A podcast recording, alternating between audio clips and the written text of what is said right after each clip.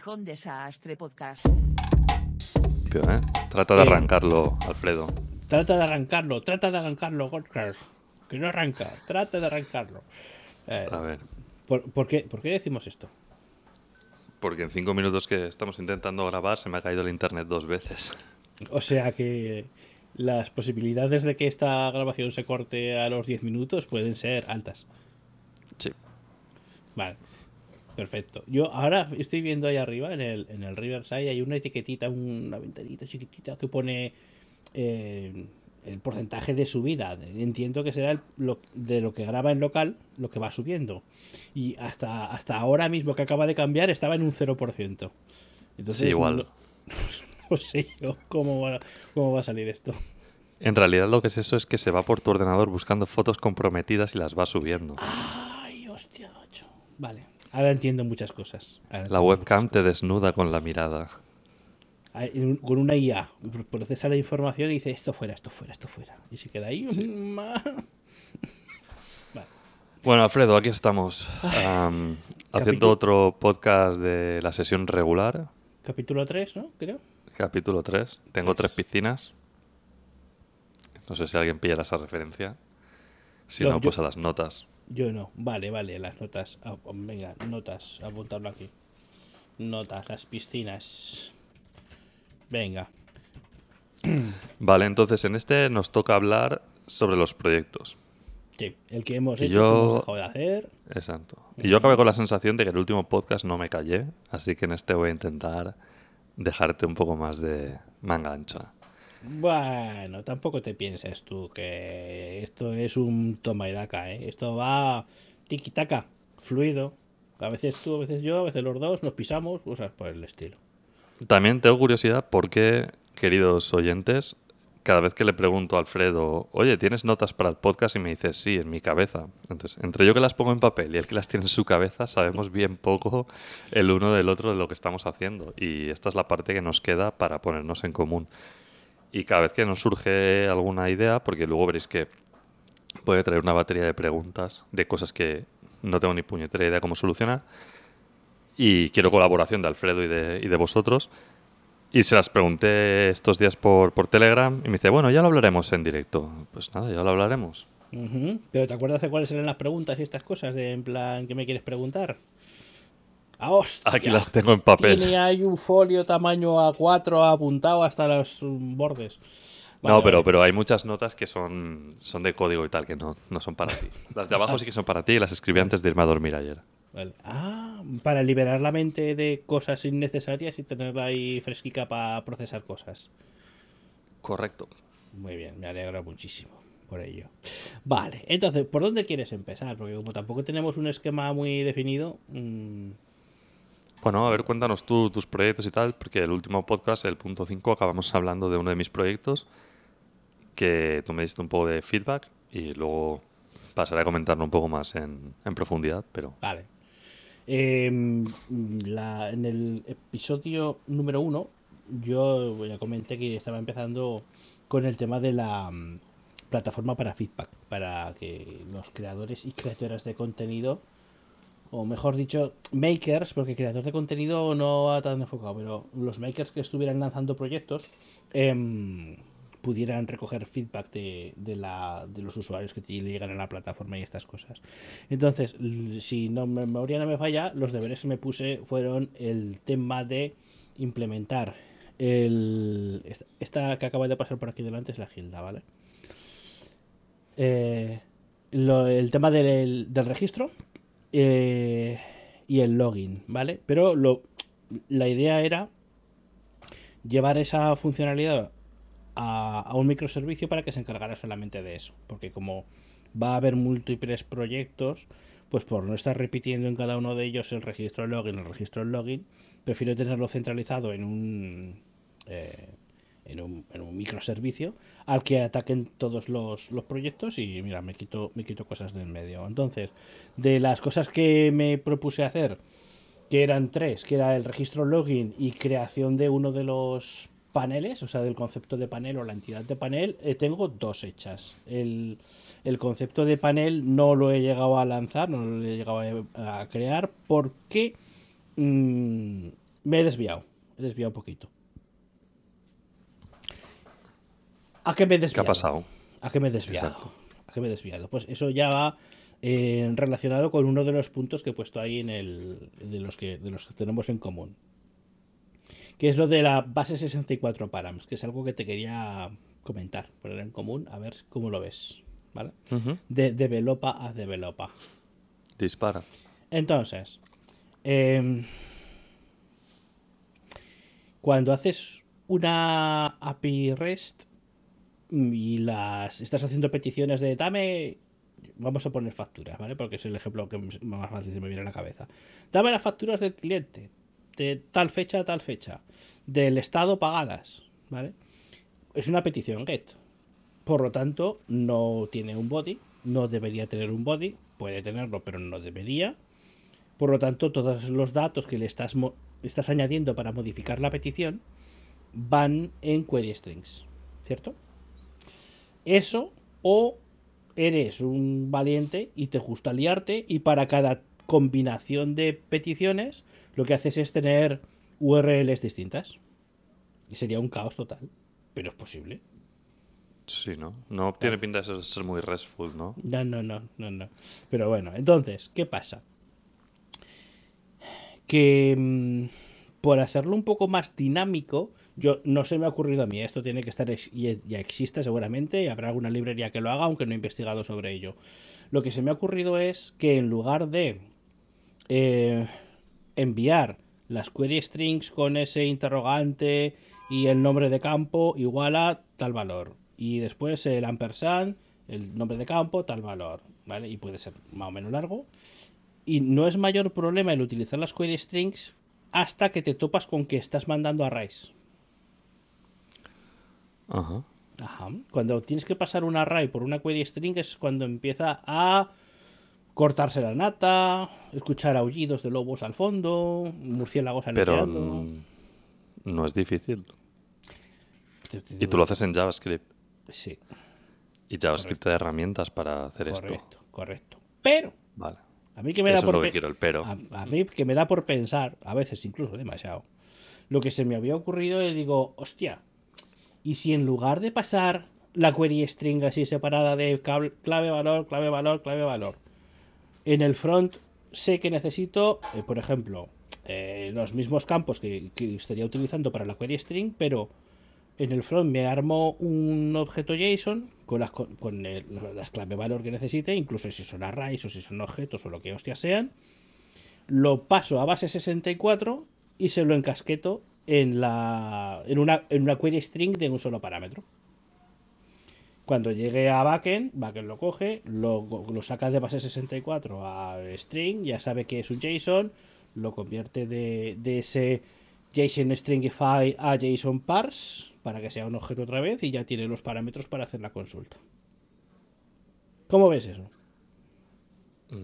Supongo en tu caso será lo justificado. Yo estaba mirando ahora la documentación de JavaScript. Si tú te tienes que hacer, obviamente, los query params a manija, es un coñazo, pero tú tienes una clase que se llama URL Search Params, en la que tú le puedes ir metiendo ahí y ello, o sea, y JavaScript te lo devuelve todo, sí, ¿no? sí, sí, sí. Entonces, o sea, cuando tú envías un array, al final es el nombre, corchetes, igual, ¿no? Por ejemplo, si tienes, pues, en factura, pues tienes, ah, no sé, items. Pues sería items, corchete, igual al item 1, ampersand, bla, bla. Y obviamente sí, si te tienes que hacer string a manija, pues, pues no sé, hazte panadero o algo porque es un coñazo y, y no es gratificante ni nada. Pero por suerte, pues, eh, no sé si está en Node, ¿eh? esto yo sé que está en, para navegador, pero me imagino que es, es, ah, también está disponible en Node. Y en teoría podrías convertir incluso un objeto ¿no? a, a query params en un momentito. Y tú te olvidas de todo. Pero claro, yo no sé. También sé que hay como límite de, de caracteres que puedes enviar o cosas así, ¿no? Bueno, no, esto me lo he inventado sobre la marcha. No, no, no. es- Pero Existe un tiene que haber un límite. no Existe un límite de caracteres, sí. Y eh, es ver, en un principio que estaba leyendo, eh, en un principio era rela- relativamente corto, que eran 2.000 caracteres. Relativamente corto, ¿eh? Ojo, 2.000 caracteres. Pero ahora lo han ampliado porque se han dado cuenta. O sea, los navegadores modernos han ampliado el, la capacidad de, del. O sea, el límite total, una burrada para dar, soporte a query strings que sean kilométricas. Y seguramente todo esto viene por temas de marketing para targetizarnos mejor y pasar los IDs de mil historias. Por ejemplo. Sí, porque si no es lo que hablamos. Lo haces un post, lo envías en el body y ahí los límites son más grandes. Pues, a ver, no sé qué decirte. Supongo que es un caso más oscuro en el que comentas, en el que. Sí, sí. Tu proyecto te ha llevado a usar eso y funciona mientras esté el código limpio, bonito y la gente sepa lo que hace, o tú mismo dentro de un par de semanas sepas lo que hace. Ya está. No sé si tienes que ponerte alguna regla de negocio ahí, o bueno, no sé si usas TypeScript para saber el formato de la cosa, porque va a estar un poco oscuro, ¿no? Al estar. A ver, tú piensa que base 64 es codificación, no es encriptación. Después tú solo coges, te lo llevas a cualquier página de base 64 tu string. Ah, vale, claro, y lo decodificas y ya está. Y lo decodifica, o sea, no es no, no cifra, simplemente codifica. Cierto. Sí, ahí me has pillado, he patinado. Claro, te iba a decir, lo recibes en el backend, ¿sabes? Y no tienes ni idea de lo que tienes. Tienes un stream, pero claro, si lo decodificas ya él, él vuelve a, Sí, a claro, su a ver, forma pero normal. no es, no es un tema de seguridad, sino es un tema de poder enviar con, em, condiciones complejas desde Ujú. frontend contra backend. Sí, Y, sí, y sí. en lugar de estar haciendo la chorrada con el ampersand igual a esto, ampersand igual a esto, igual a... No, es que me, me has pillado desprevenido porque la manera en que, en que, bueno, con el tonito de voz que haces del ampersand y tal, yo pensaba que te lo estás haciendo a mano, ¿no? Vale, pues... ¿El qué? No sé, supongo... La, la, la URL. Te he Hostia, vale. pillado, te he pillado, Perdón, ¿eh? es que me acabo de despertar. Todavía estoy con el café en la mano. Te lo he pillado, te he pillado, te he pillado. Vale. Sí. Vale, pues no sé. Si quieres también en las notas podemos Eh, poner ejemplos de código de las dos y que la gente nos comente a ver qué es lo que prefieren. Yo te digo, no, no he investigado sobre el tema, entonces...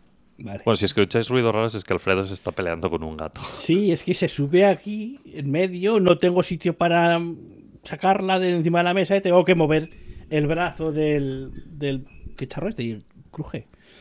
Ay, Dios mío. Vale, pues de momento tenemos como dos vertientes, la de pasar los query params al pelo y base 64. Si a alguien se le ocurre otra manera, me, me nos consta, la comente. Me, me consta que hay de- developers que nos escuchan, entonces a ver qué opinan del- de, la Sí. movida.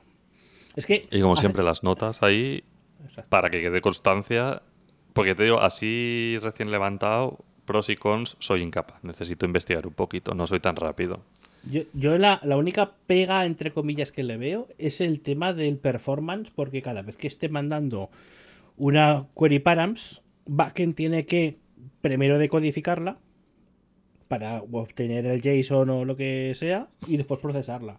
Entonces le añades esa carga de trabajo de tener que decodificar el base 64, que tampoco es que sea mucho, pero imagínate que son muchas peticiones, entonces ese pequeñito que sean, yo qué sé, 50 milisegundos, pues, le va a costar.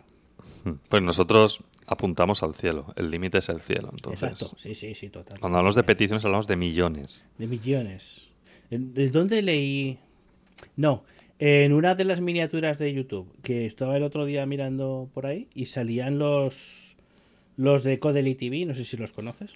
Sí, sí, sí. Pues con una miniatura, no entré al vídeo porque no me interesa en absoluto.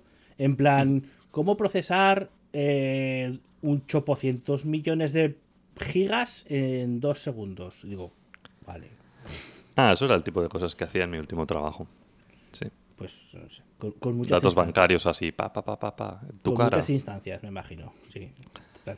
Vale. Bueno, optimizando código. Mm, con- en COBOL. No, era Ruby, era Ruby.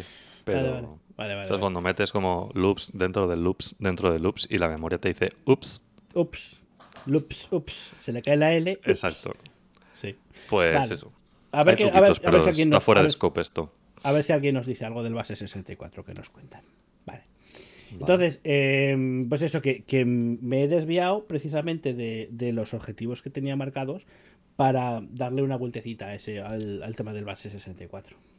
Vale. Bueno, a ver, es un desvío que en realidad también conduce a Roma. O sea, Correcto, antes o después lo hubieras tenido que hacer. Exacto, exacto. Entonces, aceptamos pulpo como animal de compañía. Vale. Entonces, eh, ya, yo he comentado uno de mis puntos. Comenta tú algo, venga. Comento. Bueno, pues si quieres comento el, el primer proyecto que iba a hacer, que era el de las notas, el Brainbox. No sé si al final dije el nombre o no. De... Puede ser, pero no, Brainbox puede ser, no recuerdo. Estoy buscando por ahí y hay muchas aplicaciones que se llaman Brainbox de, de Brain y Box, cerebro y caja. En mi caso, quería ser de Brain y de Inbox, como buzón de entrada. Entonces, estoy revisando aquí mis notas y mis ah, tareas eran eh, hacer el CRUD, el Create, Read, Update, Delete Notes. Eso está hecho. Bien. Eh, añadir categorías a las notas está hecho. Pues añadir Bien. categorías. Es verdad que la interfaz de usuario no está todavía muy fina, entonces eh, desde una nota solo puedes seleccionar las categorías que ya existen, no son checkboxes. Ahora tengo que hacer el típico autocomplete, que hay un input que tú empiezas a escribir, te sugiere y si no te la creas sobre la marcha, ¿vale? Pero eso es como un nice to have. Y lo que no hice que fue anclar categorías. No lo hice. Vale. Y bueno, yo al contrario que tú decidí en este proyecto no liarme con autorización, autenticación y tal. Entonces el problema es que, bueno, luego para los del Pro pasaré notas porque tengo, bueno, en, en el anterior email os pasé un- una captura, una foto de la hoja donde hice toda la preparación del, del proyecto. Tengo el desglose por horas, los am, problemas que me he encontrado, que a estas alturas la verdad no, no han sido muchos y ya lo desglosaré todo. Y la cuestión es que pasó lo que dijimos en el 2.5, que yo me tuve que ir de viaje y tuve un problemilla y dije, hostia, ¿y si dejo este proyecto de lado y me enzarzo en un proyecto que me acabo de sacar de la manga, del que no le hablaba a nadie? Y básicamente dediqué tiempo a una aplicación para gestionar viajes. Pero como ese es mi segundo proyecto, pues volvemos a Alfredo a ver qué nos cuenta primero. vale, bien. Em, respecto al proyecto, pues el, de los, bueno, luego nos pondremos las tareas, no, no me voy a adelantar todavía.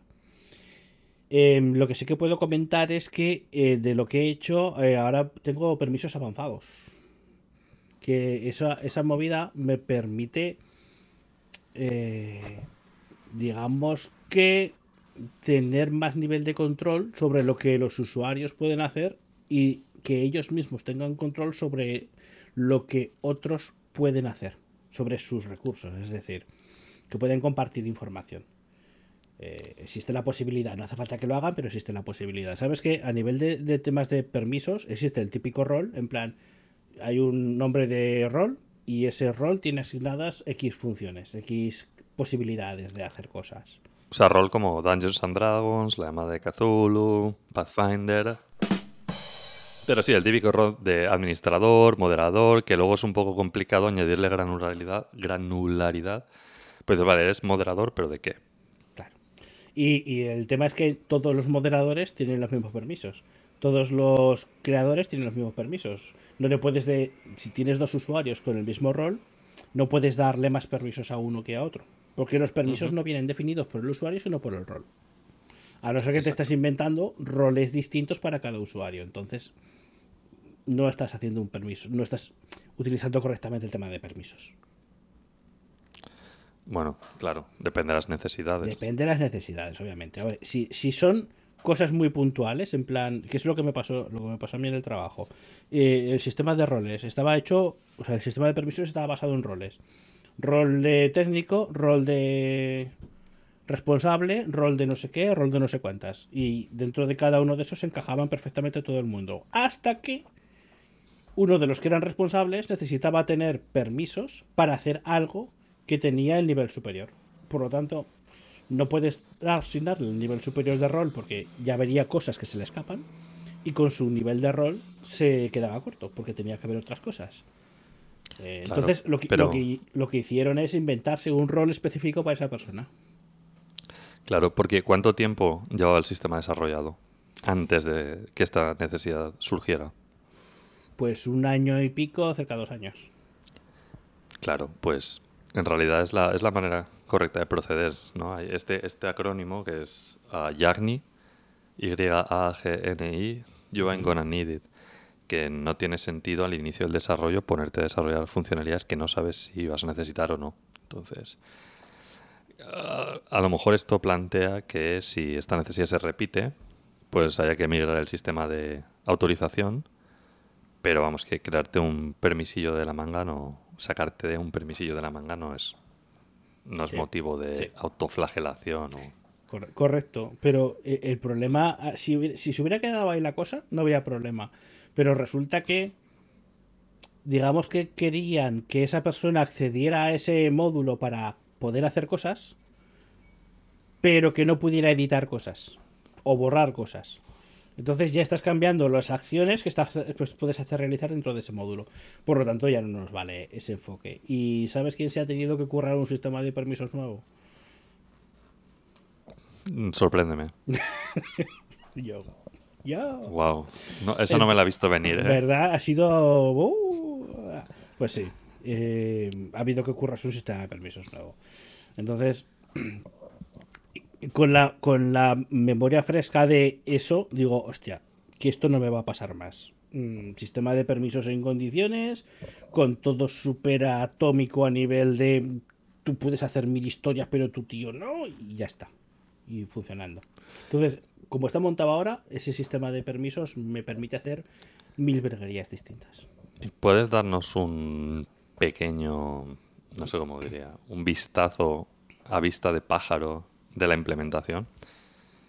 Eh, reformula la pregunta. Es, es buena esa, ¿eh? Es que no A ver, es que no sé cómo decirte sin condicionar. Porque yo estoy pensando, eh, hay un patrón en, en Ruby, por ejemplo, hay una gema que se llama Pundit que puso de, de moda el patrón del policy objects. Que básicamente es tú tienes un objeto que es una policy y tú le pasas eh, dos parámetros, que viene siendo el objeto sobre el que tienes que realizar la acción Ajá. y un usuario. Ajá.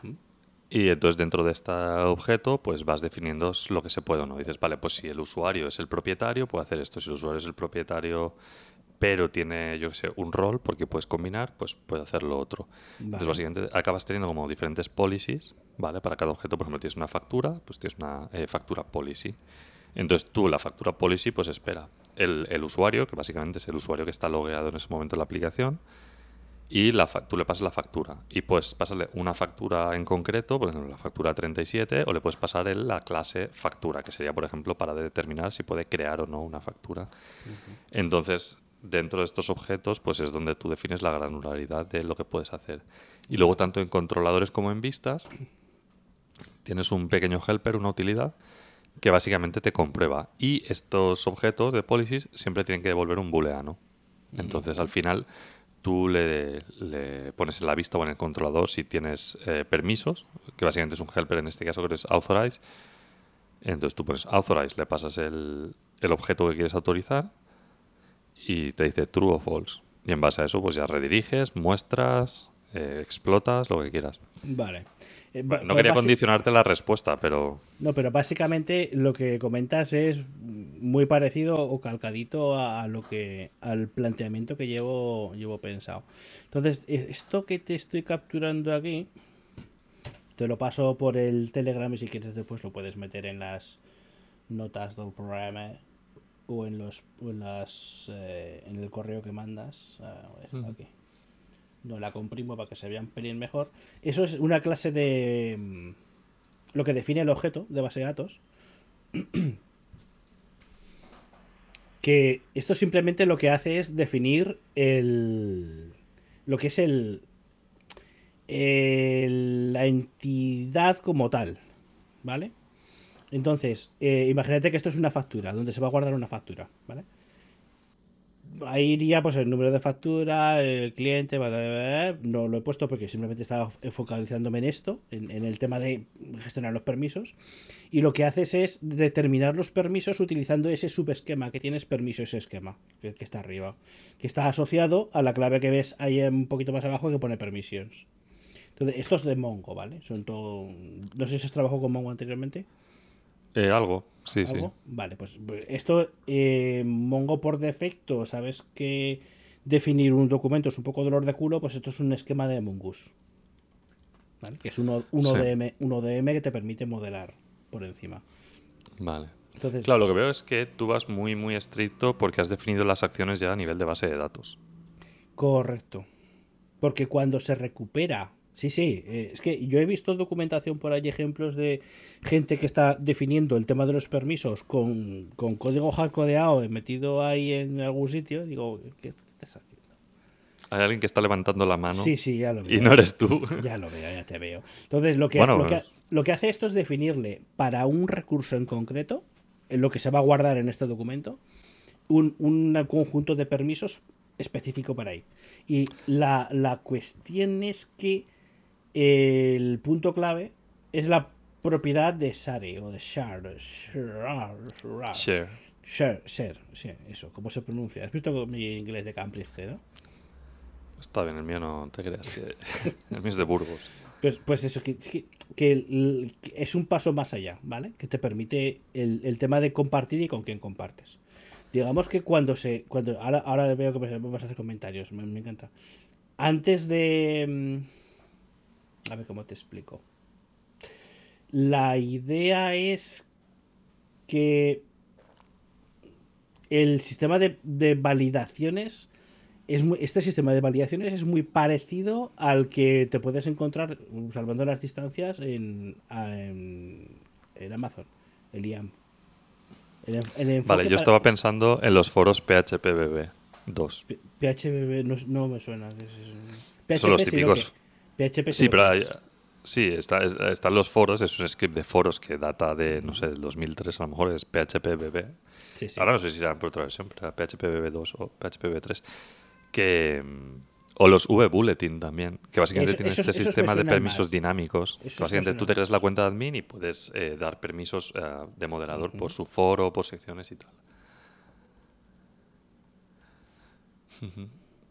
Eh, básicamente esa es la idea. Cuando esté rulando, ya te puedo pasar más código si quieres, o lo pruebas, o lo que estimes oportuno. Sí, vale, claro, mola. Yo, claro, lo que te comentaba y por, por lo que yo lo hardcodeo en los, los objetos en código es porque no permito que los usuarios eh, hagan este tipo de cosas. De añadir permisos sobre la marcha y tal. O sea, mi sistema es mucho más estricto, pero porque no he necesitado nada. Pero claro, entiendo que si tú estás haciendo un microservicio de autenticación y autorización, o bueno, al, al igual he resbalado, al menos de, de autenticación sí, de autorización ya no lo sé. Exacto. Entiendo que necesitas algo mucho más versátil. Yo valoré, valoré hacer algo así, pero luego dije, mira, aquí Alfredo es el chaval de los microservicios y yo soy el de los monolitos. Entonces, aunque me toca reutilizar código, pero por suerte en Rails hay varios helpers que hacen que con un par de ficheros y un par de decenas de líneas que copio y pego en GitHub, lo tengo solucionado. Sí. A, Hostia, pero de tu sistema es súper versátil, sí, sí. a partir de cuenta que es que está pensado estás con el enfoque es que sea versátil porque es que tiene que dar soporte a proyectos de tipos distintos que, por ejemplo el del feedback que tendrá un por su propia característica es un conjunto de enfoque de permisos distinto al que puede tener el siguiente proyecto o el siguiente o el siguiente entonces tiene que ser Claro. maleable Sí, ahí entramos un poco en lo mismo, en el Jack Ni- que no es Jack Nicholson. Hostia, hoy he desayunado payaso, ¿eh? Eh, Yagni, pues fíjate que no me suena, no me suena ese concepto, tú. Vale, pues no te preocupes, lo, lo ponemos... Ah, es you ain't gonna need it, o sea, no lo vas a necesitar. Entonces, que, que no te rayes ahora desarrollando cosas que puedes o no necesitar, desarrolla lo mínimo que necesites Sí, sí, ahora sí. y ya en el futuro vendrá. A ver, otra cosa es que tu product manager o tu product owner, que todavía no sé la diferencia a pesar de que llevamos un par de días discutiendo sobre el tema por Telegram en un, Correcto, en un grupo. correcto. Te puede- o sea, puedes tenerlo ya la hoja de rutas. En ese caso, pues obviamente lo tienes que empezar a desarrollar. Pero si es algo que no sabes si vas a hacer o no. Pero vamos, aquí hemos venido a comernos el mundo. Totalmente, es así. De hecho, yo Yagni ese no lo conocía, pero hay algo por lo que comentas de, de lo que significa. Yo conocía la equivalencia que igual es el KISS, el principio KISS. Pero eso es keep it simple, stupid. Sí. Vale, pues mira, lo apuntamos aquí. Que ahora con, con esto de no poder insultar y tal, creo que le habían cambiado el significado. Ya no es keep it simple, stupid. Es, habían quitado el stupid y le habían puesto otra palabra. O... Y, y entonces habrán cambiado el nombre también del, del SD es Léete el puto libro. Oh, read the fucking manual, el RTFM. Exacto. Pues no lo sé. Pero el otro día lo usé en un post en un blog. O sea, escribí un montón de documentación. Bueno, no, no era un post, era como hablamos de un Digital Garden de estos, ¿no? Un artículo. Y entonces puse como un montón de flags. Era un post creo que sobre Postgres. Y yo puse, pues he utilizado estos flags porque son los que en mi caso necesito, pero que sepas que hay muchos más, RTFM y un link a la documentación. Total.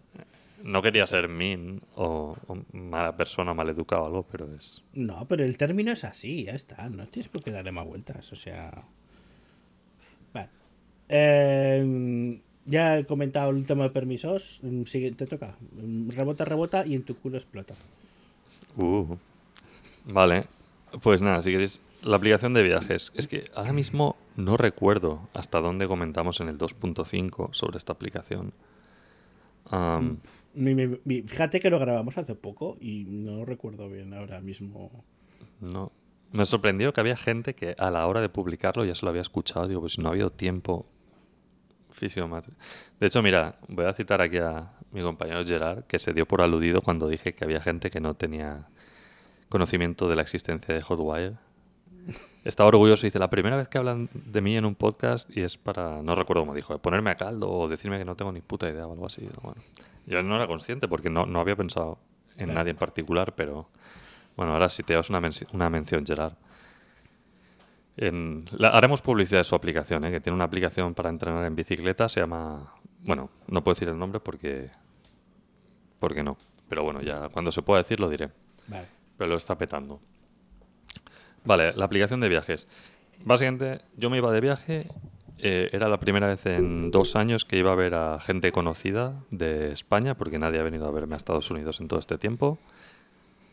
Y iba con un amigo que había estado en Nueva York y con otro que no había estado en Nueva York. Y entonces estamos de, pues, ¿qué vamos a ver? Yo también había estado y la verdad es que ir a ver los- las típicas cosas de turista pues me agobiaba un poco, ¿no? Pero también soy consciente que la primera vez que estuve disfruté como un enano. Era como estar atrapado en una película y quería que mi amigo tuviera la sensación esta, ¿no? Disfrutar. Yo ya me siento como el tío abuelo viendo a los niños abrir los regalos el Día de Reyes. que me emociona más eso que recibir un par de calcetines, ¿vale? Entonces, nada, mi colega sacó un, un cupón de estos. Bueno, es un cupón, es un City Pass, creo que se llama. Que básicamente pagas X dinero y puedes elegir ciertas atracciones. Y tenemos que cuadrar por, por días. Y también tenemos que cuadrar una grabación del podcast que nunca llegó. Entonces, no conocíamos, o sea, yo había estado, otro de los colegas había estado, pero pues si, si estás en el centro de Manhattan, en la zona más turística de todas, comer es difícil. Y luego la gente te recomienda cosas, pero es pues Queens, Brooklyn, y dices, hostia, ¿y ¿cómo voy a ir hasta allá? ¿no? O sea, específicamente no voy a ir. Entonces se me ocurrió la aplicación esta, que estuve buscando y hay cosas parecidas, pero como siempre, ninguna se adaptaba a lo que yo quería. Y básicamente es decir, pues un calendario por días, tú te pones lo que tienes que hacer cada día. Puedes poner horas y entonces pues te sale el plan y una cosa que no he hecho pero que está en vistas es que tú puedas subir pues las entradas, ¿no? Porque cada entrada pues tiene el típico código QR y tal y luego pues nosotros éramos los típicos que la cola de entrar al Empire State pues buscando por la aplicación del email la entrada que habíamos comprado tres días antes. Pues con la aplicación esta lo tendrías todo ahí y también por geolocalización te diría, hey, estás al lado del Empire State, sácalo. Que esto, si utilizas la aplicación de Wallet en el ah, iPhone y el equivalente en Android, pues ya te lo hace. Pero hay mucha gente que no lo hace porque no lo sabe. Entonces, con la aplicación esta sería un poco más de recordatorio. Y lo que te hace la aplicación también es que tú, en vez de abrir como abres, yo que sé, Yelp o... Me suena que esto ya lo conté, ¿eh? pero ya no sé si lo conté a ti. Porque he hecho el pitch de la aplicación a tanta gente que ya no sé Me- si está en el a- podcast alguna, en cosa, alguna cosa me suena, pero no sé exactamente cuándo me lo comentaste. Entonces, en vez de abrir TripAdvisor y o lo que sea y que te saquen sitios a cascoporro, pues tú tienes una sección de lugares en- dentro de lo que viene siendo la categoría del viaje que tú añades todo lo que te han recomendado. Entonces, luego tú estás en una atracción y dices, mira, estoy en Empire State, voy a ver qué sitios de los que tengo añadidos están cerca. Y los puedes o añadir para, digamos, como actividad del mismo día y le puedes asignar una hora dentro del mismo día. O simplemente puedes ver cosas que tengas cerca y filtrar por categorías. Pues restaurantes, museos, cosas que ah, sabes que quieres hacer pero no sabes cuándo. Y entonces la idea de esto es tener la aplicación que también necesitará algún sistema de permisos no tan complicado como el tuyo, pero básicamente para invitar a, a los miembros del viaje, ¿no? Con alguna capa de, de auto- de autorización que, que permita pues que no entre graciosillo y te lo borre todo, o que gente de fuera pues agarre tus billetes. Una, una pregunta que no sé si es que si me la has comentado y mi memoria pues no, no lo ha retenido o no, no, no lo has comentado y igual te sirve de algo. Em, si dos personas que no se conocen de nada, ¿vale? Tienen esa aplicación, cada uno por su lado, apunta sus viajes o se cuentas, ¿vale? Y resulta que apuntan, mm, por ejemplo, restaurantes en la misma zona geográfica, ¿no planteas de alguna manera la posibilidad de que si yo he puesto que en esta zona de la ciudad tal hay un restaurante muy bueno y me lo he apuntado que me ha gustado, no sé cuántas, que de alguna manera se le pudiera recomendar a la otra persona ese restaurante? Pues lo tengo puesto en la lista de tareas muy abajo. La porque quiero evitar el spam, quiero evitar que aparezcan influencers. No, Es una aplicación muy de uso personal. Correcto. Entonces no quiero que la gente... O sea, tengo que ver la manera de que obviamente no tengas que estar añadiendo cosas, ¿no? Si tú sabes que el restaurante tal está al lado de tal sitio y, y todo el mundo va porque se grabó una peli o hay un diner por allí por, por Manhattan, por la zona de Times Square y tal, que siempre hay una cola de la hostia. Y yo recuerdo que cuando fui hace 11 años lo teníamos en la lista, al final no entramos porque había mucha gente, ¿no? Es súper famoso, entonces no deberías tener que añadirlo tú a mano, te debería aparecer directamente. Entonces, esto ya es... Te digo, lo tengo en la lista abajo porque no sé cómo hacerlo, cómo decir, porque obviamente al principio no van a haber casi usuarios. Entonces, supongo al final podría conectarme con alguna API de Foursquare y el lo que sea, ver un poco popularidad y tal vez sacar alguna sugerencia. Pero no sí, lo pero, sé. pero no me refiero a sacarlo de la web o de algún sitio externo, sino de tus propios usuarios. En plan, yo pongo este restaurante, me gusta mucho. Imagínate que yo me hago mis propias notas para mí, en plan, me ha gustado, no sé qué, una estrellita. Que, que de alguna manera le pidas autorización al usuario de, en plan, si, si autorizas a que este restaurante se pueda recomendar a otras personas. Eso Sí, cl- claro, te entiendo. Al igual no me estoy explicando bien, pero me refiero que tú puedes autorizar, ¿vale? Pero el usuario que lo va a ver, o sea, imagínate, tú lo pones, luego yo miro mi teléfono y voy a hacer un viaje al mismo sitio donde tú has puesto el restaurante. Mm, ¿Cómo filtro yo para saber que ese restaurante es legítimo y no lo has puesto tú porque es el restaurante de tu primo o porque estás haciendo spam? O, A, ¿sabes? y, a, eh, a ver, entiendo que una de las posibilidades podría ser por número de de mm, gente que lo ha, lo ha registrado. Es decir, si te lo pone un usuario, no se lo vas a poner a otro. Pero si te lo han puesto 20 usuarios, igual... Claro. Por eso te digo de quiero enlazar con APIs, ¿vale? Para tener como el ID del usuario, porque el mismo restaurante seguramente va a tener una página en TripAdvisor, en Yelp, en Foursquare, en Google Maps, ¿vale? Entonces, alguna manera de unificar eso, que no sé, por eso lo he puesto abajo porque creo que es interesante, pero no sé cómo solucionarlo. Y hacer que si tú vas a buscar el restaurante, pues si tú lo añades, yo decir, vale, yo sé que he añadido este restaurante. Vale. Y O- entonces, pues o- eso, integración con otros sitios. De si tú tienes tu lista de Yelp, ¿vale? Te puedas importar tus sitios a este viaje. O, o- O sea, algún- o- sí. o- o, por ejemplo, eh, que que se me ocurren tonterías que igual no sirven de nada, pero si yo estoy registrando que me voy a ir a Dublín la semana que viene, eh, que de alguna manera me puedas recomendar que, hostia, es que hay una exposición de tal cosa en el museo no sé cuántas. Eso, claro, es muy guay. Pero eso ya es un nivel. Claro, yo no puedo estar al tanto de exposiciones en todos los lados. Sí, obviamente. Pero O sea, es, un- estaría es guay es un que- ejemplo, ¿eh? Es un ejemplo, como quien dice un concierto o quien dice un no sé qué. Sí, a ver, estaría genial. Estaría genial, la verdad. Pero ni idea.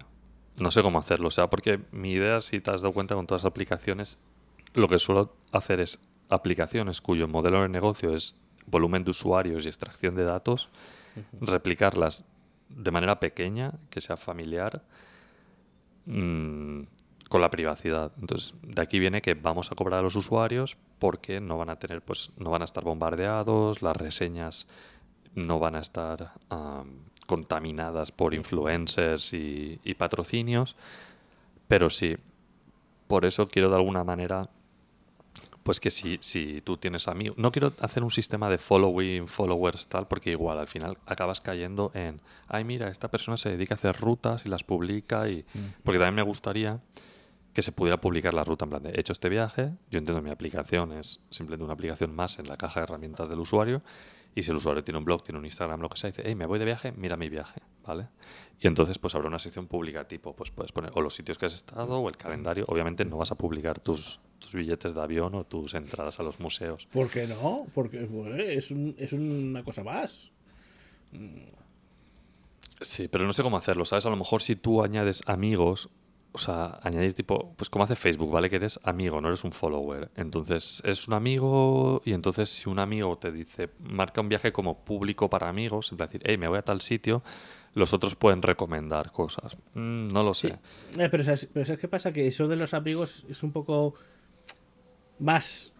Yo, yo lo digo, yo le añadiría la capa de abstracción en plan que son círculos. Como lo que hizo Google en su tiempo. Creo que era Google.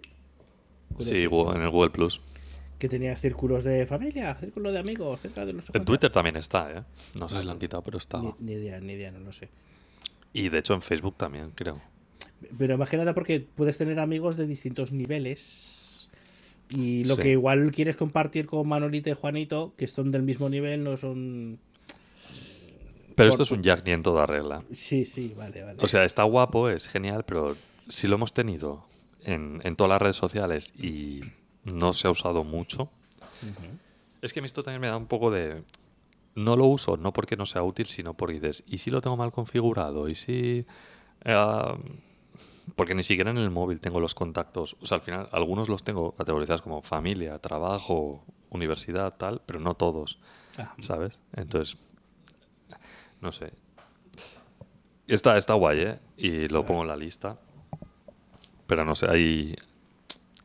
Prefiero que en vez de hacer una cosa que sea universal a todos los usuarios, los usuarios me vayan diciendo, hey, yo he pagado por esto y esto me resultaría útil. Entonces, pues, lo vamos viendo. vale, perfecto.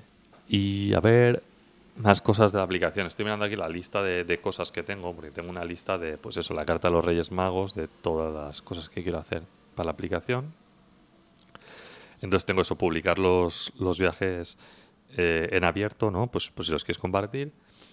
Una idea que se me había ocurrido, que no sé muy bien cómo hacer, pero es que no solo sirva para planificar el viaje, sino que tú puedas añadir tipo check-ins, ¿no? De sitios que has estado a posteriori, ¿vale? O sea, como recuerdo y que puedas subir fotos y que puedas eh, de algún modo etiquetar a los compañeros que tienes en la aplicación, ¿no? En plan, en esta foto sales tú, en esta foto sale el otro.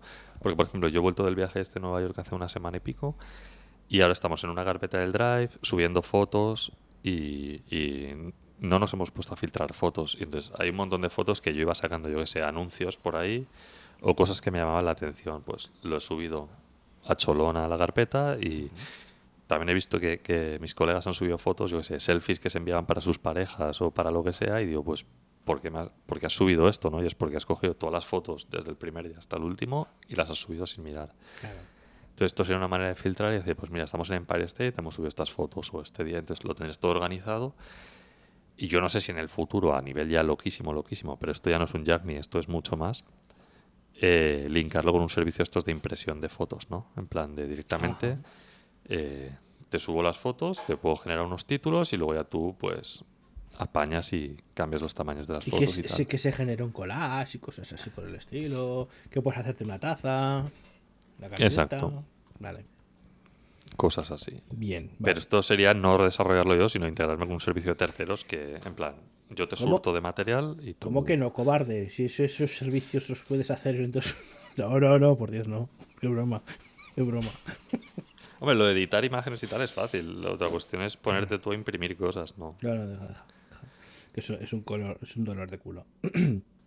vale. Entonces, em, esa es a grandes rasgos la aplicación. Ya cuando tú tengas tu aplicación de feedback, pues lo pondré ahí, los usuarios me podrán dar feedback y pedir cosas. y votar votar mm, cosas que quieren antes que otras en plan queremos las camisetas ya antes que todo y pues tendrás que hacer lo de las camisetas Con todas las fotos del viaje, 750 fotos y 800 vídeos puestos en una camiseta. exactamente como no sé quién lo hizo que se hizo un un collage con todas las fotografías del bueno los avatares de sus suscriptores y se hizo así uno una- un collage grandote pero bueno off topic Eh, vale, eh, siguiente punto de los que tenía apuntados, probando import de, S6, de S6. Yo, en Node, ya sabes que soy de backend, ¿no? Eso ya lo sabes. Y el frontend lo toco con un palo y por obligación. Entonces, en frontend está implementado hace tiempo ya el S6 y sobre todo imports y exports. Y es maravilloso. No, no es maravilloso. Pero en Node, que es donde trabajo principalmente, mm, se sigue utilizando el require, require, que funciona de puta madre, me, me encanta. ¿Qué pasa? Que me he puesto a, a empezar, venga, venga, venga, vamos a unificar las cosas que, que se puede, que vamos a dejar las cosas atrás y seguir avanzando. Vamos a utilizar en el, en el backend el import. Qué dolor de culo, madre de Dios, el amor hermoso. Me petaban todas las importaciones, una para aquí, otra para allá. Ha sido horroroso. Si es que si algo funciona, ¿para qué cambiarlo? Exactamente, exactamente. Es que yo he dado alguna mm, sesión en vídeo en alguna comunidad de, de programadores en plan, vamos a ver cómo se hace esto, se hace así, os enseño código y patatín. Y me, me preguntaban, oye, pero ¿por qué estás utilizando eh, el require? Digo, no sé, costumbre. Sigo, me- gusta, funciona. Y me dio el otro día por, por probar el ES6 en el backend y. no, horroroso. Claro, es que en- lo bueno del backend es que tú tienes control. Entonces dices, mira, pues yo utilizo esto require, no creo que los vayan a deprecar. Bueno, hace mucho que no miro el tema Node, pero no creo que los vayan a deprecar en ninguna versión cercana, más que nada porque llevan como veintipico versiones en los que funciona así. Entonces tú controlas la, y aunque los deprecaran, tú controlas la versión de Node que ejecutas en el backend. Otra cosa es el navegador que te dices, vale, pues eh, esto ya no, Sí. no funciona, pues lo cambio. Pero es lo bueno el backend, tú controlas todo y oye, si no te gusta, pues Corre. ajo y agua. Correctísimo. Eh, mira, eh, otra que se quiere colar por aquí. Venga, fuera. Mira que tienen, mira que tienen suelo para caminar por la casa y se están colando los gatos por delante, macho. Vamos a tener que hacer emojis de tus gatos Sí, Eh, sí, sí. para ponerlos en los comentarios de, de Venga, nuestra web. Venga, me apunto los emojis. emojis. Yo no sé cómo te acuerdas de los nombres de todos. Bueno, a ver que tampoco son tantos. Emojis, emojis. Así. Vale, ese era mi punto de dolor anal con importe S. Siguiente punto. Vale, lo importante es, ¿lo has solucionado o no? ¿O lo has dado por Eh, imposible? Lo he solucionado, he visto que es un dolor para mí y me vuelvo al require. Vale, ¿nos vas a hacer un artículo para pros en el que expliques esto? ¿O ya lo has puesto en otra comunidad o algo? o- No, el, el tema de, lo- de las diferencias import, eh, o sea, S6 con el require no lo he escrito, pero me lo, me lo puedo lo puedo apuntar para escribirlo en algún blog o algo por el estilo. Sí, sí. Sí, bueno, yo sé que también querías darle caña a tu blog otra vez. Sí, correcto. Lo puedes poner ahí y te lo enlazamos desde... Sin presión, ¿eh? No como si no tuvieras cosas que hacer. Exactamente. No, pero sí, sí, que, que tengo, tengo la idea de empezar a darle vueltas y darle más empujoncitos al blog, pero sabes que entre unas cosas y otras al final. Puedes usar el concepto este de jardín digital para no tener que hacer posts largos y que sean como más pensamientos lanzados ahí. Sí, sí, sí, que desde que me descubriste ese concepto le he estado dándole vueltas, ¿eh? Me pareció interesante. Yo tengo- escrito un montón, un montón de, de posts, como 7, 8, pero están sin publicar. ¿Pero son, son crípticos para ti o son, son para gente? Pues a ver, empiezan crípticos porque empiezan copiando, pegando un error. Que normalmente todo va a ser- todo empieza en errores, que me salen en el terminal y digo, hostia, ¿esto qué es? Y luego los pego ahí y cuando tengo tiempo voy investigando. Entonces algunos se quedan crípticos al nivel de dos días después no me acuerdo ya ni lo que eran. Y otros van evolucionando y digo, ostras, pues parece que, que me van a ayudar en el futuro porque hay errores que por desgracia se repiten una y otra vez. Vale, pues no sé. Siguiente proyecto, es que habéis visto que en vez de centrarme en uno, estoy trabajando en mínimo cuatro a la vez. Vale, pues nada, yo creo que ya comenté que, que juego a rol online. Y pues desde, desde antes de Navidad que se habían parado las partidas. Pues primero por Navidad, porque en España tenéis muchas vacaciones de Navidad, y luego porque yo decidí irme de vacaciones una semanita y pico. Total, que esta semana lo hemos retomado. Y yo tenía antes un proyecto de rol hace un año y pico, y justo ahora me caducó el dominio. Y yo todavía usaba una parte de mi proyecto que estaba privada, pero bueno, me caducó el dominio, perdí el acceso. Y dije, vale, pues esto es un- una señal para extraer la parte esta de tomar las notas de las partidas y me la he puesto en un subdominio, he limpiado un poco de código, entonces el proyecto este que comenté de tomar notas para juegos de rol, pues lo he retomado un poquito. Y he visto que el servicio que me inspiró a hacer este proyecto era uno que se llamaba Dungeon Mastery. Pondré por aquí las notas, a ver. Ahora eh, se han hecho un lavado de cara, ya no se llama Dungeon Mastery, se llama, creo es Lore Frog o algo así. Eh, entonces tenían el gratis, que es el que yo usaba, porque me permitía tener como una campaña. Luego tenían uno de pago que dejaba hasta tres campañas, pero te limitaban el número de ítems y valía como 6 dólares. Y luego tenían uno eh, ilimitado, pero eran 25 26 dólares. Y dije, hostia, esto es demasiado dinero, voy a hacerme yo uno y yo puedo cobrar a la gente entre 5 y 10 dólares por tenerlo ilimitado, porque al final los assets van al S3 y subes unas pocas imágenes y la gente no suele subir imágenes. Y el texto es súper barato de almacenar en base de datos. Total, que me puse manos a la obra y ahora el tío ha cogido y ha dicho, vale, el gratis te permite 3 y el ilimitado pues por 6 dólares y el de 20 y pico me lo cargo. Pero claro, yo tenía todas mis notas ya en mi sistema. Y entonces pues estoy con las dudas. Entonces, bueno, básicamente le metí mano a eso, unas poquitas horas, no muchas. Y pues tiene sistema de usuarios y de autorización, pero me he dado cuenta que tiene un autocompletar, porque tú estás escribiendo en el texto las batallitas de no sé quién se va a la taberna y tal. Y cuando pones la arroba, pues te sale un desplegable con pues eh, cosas que tienes guardadas, tipo objetos, personajes, ubicaciones, que tengo que hacer categorías, ¿no? Para que cada categoría tenga su colorcito. Pues ahí me he dado cuenta que te lista todas las de la base de datos, las tuyas y las que no son tuyas. Pero claro, estaba usando yo solo el proyecto, ¿no? Entonces no, no hay problema con eso. Pero bueno, tengo que arreglarlo. Y a pesar de que el diseño es muy feo, está bastante cerca de ser usable. Es el Entonces- producto, mínimo viable rozándolo. Sí, rozándolo. Vale. También es verdad que lo he utilizado para probar muchas cosas nuevas de Rails, como toda la integración de Hotwire y todo esto. Y creo que de ahí pueden salir muchos artículos chulos para publicar. Vale. Y eso. Entonces, el mar- lunes y martes estuve jugando a rol y pude seguir usando mi aplicación de notas ya fuera de la super aplicación que tenía hecha y con un subdominio nuevo. Pues muy bien. Está bien. Ese es el tercer proyecto en el que he trabajado estos 25 días que llevamos de mes. Pero ojo, que estás ahí saltando de proyecto en proyecto, yendo ahí en paralelo, pim pam, pim pam, pim pam. Eso está, está guay, joder. Tú- sí, tú- esto es- explicaré por qué en el próximo punto 5, que tengo unas notas también sacadas de libros Vale. en los que justifican este comportamiento. Más allá del déficit de atención que podéis, podéis descubrir que tengo. No diagnosticado, pero bueno. En, en relación un poco a lo que estás haciendo tú de llevar varios proyectos en paralelo, ¿por qué? Porque te apetece. ¿Vale? No porque te lo pidan, sino porque te apetece.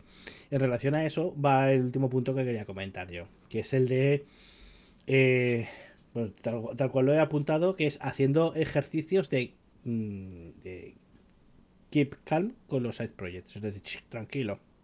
Que, que creo que más que keep calm sería ese de hold the horses, ¿no? El de sujeta a los caballos.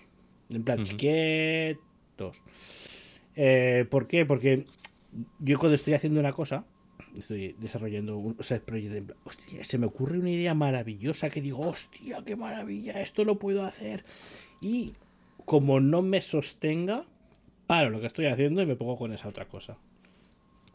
¿Vale? Entonces, mm, he hecho un ejercicio muy fuerte de intentar mantener el foco en lo que estoy haciendo para evitar dispersarme otra vez. Porque me iba ya para otro proyecto, ¿eh? O sea, ya... Claro. No, por esto, bueno, yo ahora me lo apunto todo en un- una aplicación que se llama Kanban Flow, que es donde traqueo las horas y tal, pues me ha añadido una columna a cada proyecto que se llama Triage, que básicamente es pues vaciado de cerebro allí por proyecto y tal. Pero claro, ahora me está como enmarronando toda mi lista de tareas, ¿no? De aquí viene un poco que dice la aplicación esta de Brainbox, donde voy soltando notas y está más orientada a esto, a, categorizar el conocimiento. Y con esto te quería comentar que, o sea, yo no salto de, de proyecto a proyecto según ahí se me ha ocurrido esta idea, voy a hacerlo, es, voy saltando entre proyectos que están suficientemente maduros como para que yo los pueda usar, ¿vale? Ya no, o sea, ya sé que si voy a hacer una migración en la base de datos no me voy a cargar un campo y voy a tener que cambiar todo, sino que está más o menos estable, pero todavía no están listos para que los use el público. Entonces yo los voy usando y cuando me encuentro puntos de dolor, en plan, pues lo que decía de las notas esta, ¿no? De, pues me apeta el dominio, pues tengo que hacerlo, pues sí o sí, dedico dos, tres horas y lo hago. El foco sigue estando en la aplicación principal. Bueno, en este caso la aplicación de viajes sí que la sí que salté, ¿vale? Porque me calenté y la hice en dos días. Eh, ¿Ves? ¿Ves? Pero, ¿Ves? pero ahora ya, por ejemplo, ya no la vuelvo a tocar. O sea, la voy tocando cuando, eh, por ejemplo, yo estoy planificando dos, tres viajes que tengo a futuro este año, voy añadiendo cosas y digo, ostras, es que aquí hay un error porque eh, el orden de los eventos me los está mostrando de la manera equivocada, pues porque en su momento no pensé esto, pues abro el editor de código, lo soluciono 20 minutillos y ya está. Sí, pero, eso es porque eso es porque ahí los tienes, lo que dices tú, suficientemente maduros como para ir saltando de uno a otro sin que el saltar repercuta demasiado en que otro se quede abandonado. Eh, Claro. En, en mi caso, estoy empezando, estaba en pañales, o sea, el, el microservicio de, de- de- de registro y de autenticación está en pañales y ya me iba a saltar a otra cosa distinta.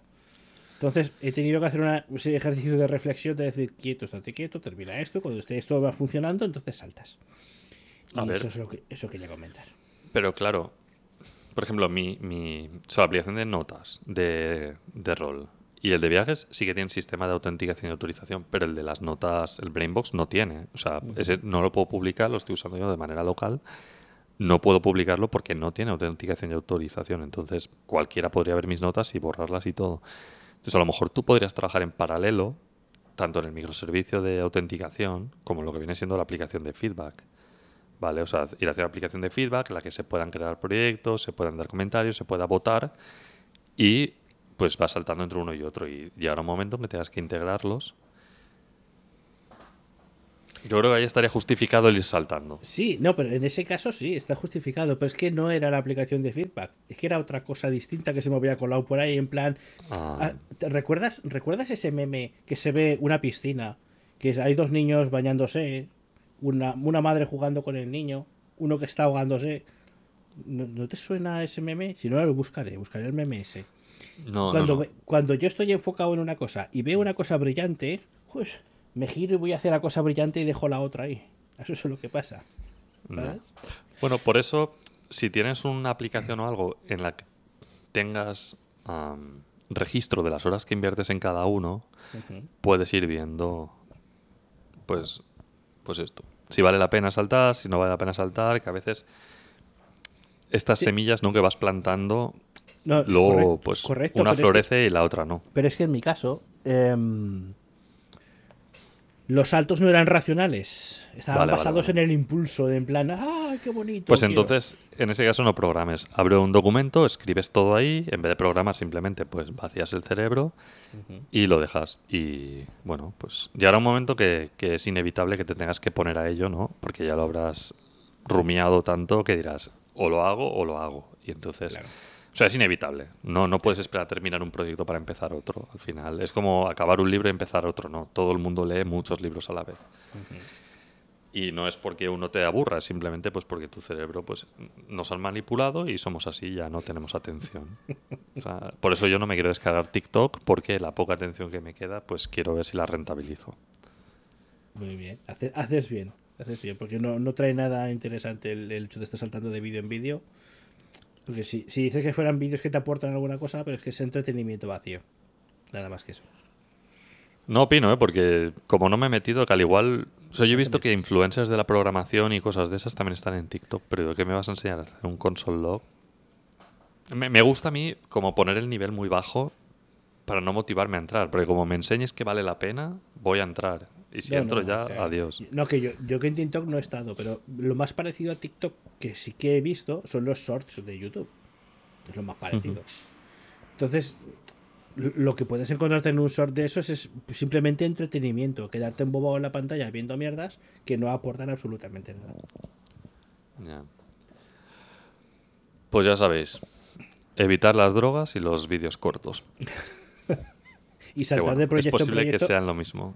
eh, también es verdad. Y saltar de proyecto en proyecto eh, por impulso. Sin pensar. No, por favor. Pensando. Alfredo el saltamontes. Eh, saltamontes, exactamente. Eh, el- esos eran mis puntos. Y creo que tienes un, cuarto punto ahí que, que no sé si lo quieres comentar. Sí, estaba intentando escribir en las notas una estupidez. Tú escribe, escribe. No, pero no hay un, no hay un saltamontes de emoji. Eh, puede ser, pero no sé Me cómo... sale un grillo. Sí, sí, exacto. Chao, paso. Vale, sí. El, el último punto que tengo. Bueno, es que es mentira. Antes del último punto me he dado cuenta que en, en mis notas de papel tenía ah, una que- nota sobre la primera aplicación, que no la he comentado Vale, porque están muy desordenadas, ¿vale? bien. Entonces, es, es una idea de pinza, pero a ver qué opinas. Dale.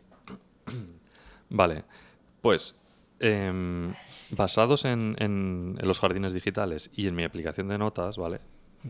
Se, se me ha ocurrido que podría usar esas notas para al final eh, a- a hacer como notas candidatas a ser un post de blog o, o podcast o lo que sea. También me he dado cuenta que yo voy a estar creando categorías, entonces puedo crear pues categoría libros. Yo la manera en que subrayo los libros es le hago una foto al libro con el móvil y con la utilidad de, de fotos del, del iPhone subrayo encima. Y luego eso pues ya lo paso en el ordenador y como el- la inteligencia artificial me permite seleccionar texto de una imagen, pues lo copio con el ratón súper rápido y me lo pego en una nota. Entonces, imagínate, tengo una nota sobre un libro. Y entonces yo pues la pongo la categoría o el tag, la etiqueta, libro. Pero si tengo varias notas del mismo libro, tengo que crear como una etiqueta que sea como el nombre del libro. O poner el nombre del libro dentro de la etiqueta. Vale. Lo mismo con películas. A veces hago fotos al televisor porque veo, veo una película y digo, hostia, esto tiene que ser un meme, ¿no? Yo Tú también lo hago. haces también. Tú también lo hago. sí. Pues le hago una foto al televisor o, o utilizo el teléfono para capturar la canción que está sonando en el metro, lo que sea. Y todo esto son notas que tengo la foto y las subo. Pero luego, claro, buscar texto ahí es complicado. O sea, buscar en las notas en plan de, hey, ¿qué canción era? Es complicado. Entonces se me ocurrió un sistema que es hacer notas, o sea, categorías basadas en ah, datos sacados de una API externa. ¿Vale? Por ejemplo, yo puedo tener una categoría que sea libros. Y luego dentro de la categoría libros puedo tener subcategorías por cada libro. Pero digo, lo tengo que poner a mano. Entonces, no sé si lo que voy a decir tiene algún sentido, ¿vale? Pero intentaré hacer un diagrama o algo así y compartirlo en el email. Y, y eso. Entonces, básicamente es, tengo la categoría libros, puedo hacer subcategorías que sean libros, pero que sean más específicas, que sería, por ejemplo, el nombre del libro y el autor. Vale. Entonces, eh, para no tener que ponerlo a mano, podría eh, tener una API o algo así en el que pueda buscar libros, ¿vale? Por ejemplo, yo tengo mi aplicación donde traqueo las pelis que veo, mi aplicación donde traqueo los libros que veo, o sea, que leo, los cómics que leo, ¿vale? Y entonces yo de ahí me puedo ex- exponer una API que básicamente sea eh, el nombre del libro, ¿vale? Con el autor, por ejemplo, entre paréntesis, y tengo la URL. O sea, la URL me llevaría a mi aplicación externa. O lo puedo enviar a Amazon o donde yo quiera.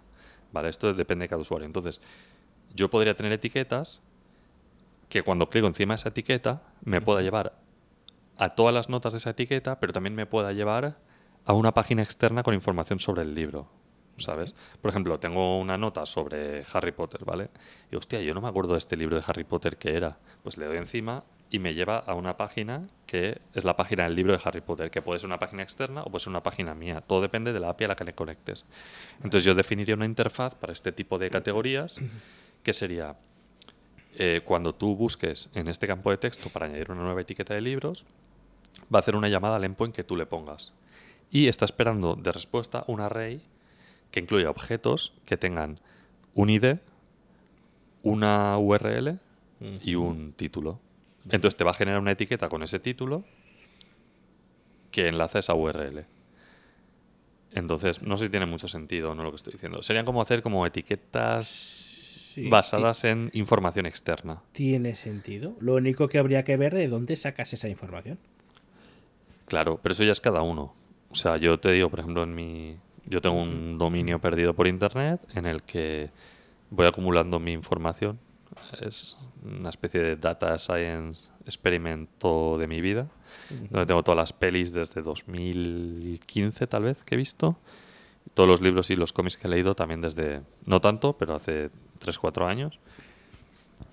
Y pues muchos pensamientos, posts, cosas así. Y entonces me molaría pues eso, etiquetarlos de esta manera. Vale, entonces una pues, funcionalidad... Lo, lo- lo veo factible, lo veo interesante, sí. Lo único que eso, que, que tienes que tener en cuenta que, lo- que tengas sitios desde donde sacar la información, porque tú tienes un catálogo de cómics, de películas y de estas cosas, pero igual eh, es algo que no eh, estás que tú ves, por ejemplo, yo qué sé, eh, colecciones de muñequitos de Warhammer.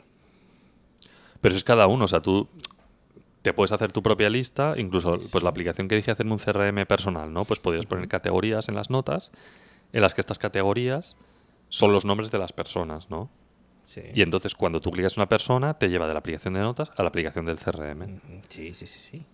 Entonces, esto es un poco hackies, o sea, esto ya es cada uno se hace lo que le dé la gana. Yo, pues, eh, te daré la opción de decir, hey, para esta categoría tú puedes definir un, un endpoint de subcategorías en el que tendrás que autenticarte de alguna manera, o sea, tendrás que copiar y pegar aquí tu clave y tal.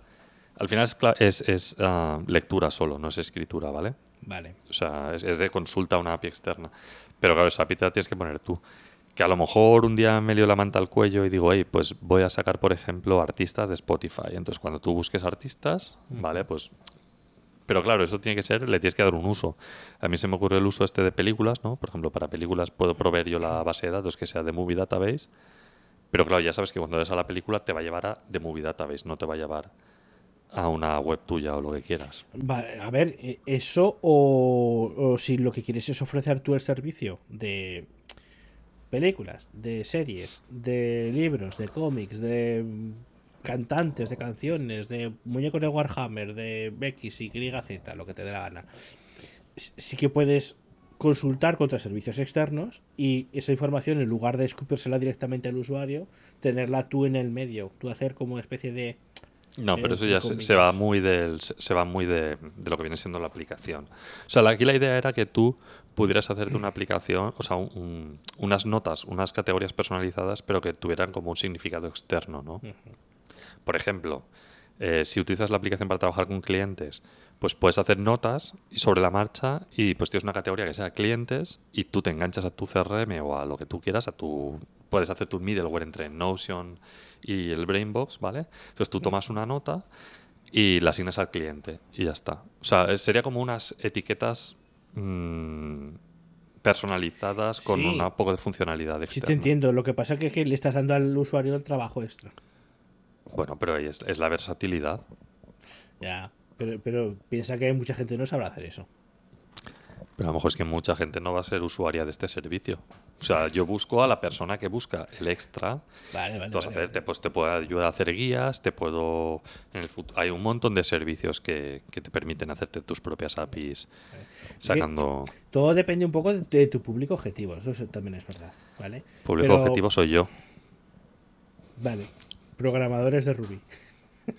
No, no, no, porque tú te lo puedes hacer eh, como quieras. O sea, lo puedes hacer en texto plano. O sea, tú puedes ponerte una API que en realidad sea un sitio estático o un JSON en, hospedado en cualquier lado y te devuelva Sí, lo que tú quieras. Correcto, pero es que ya tienes que saber lo que es un JSON, ya tienes que saber...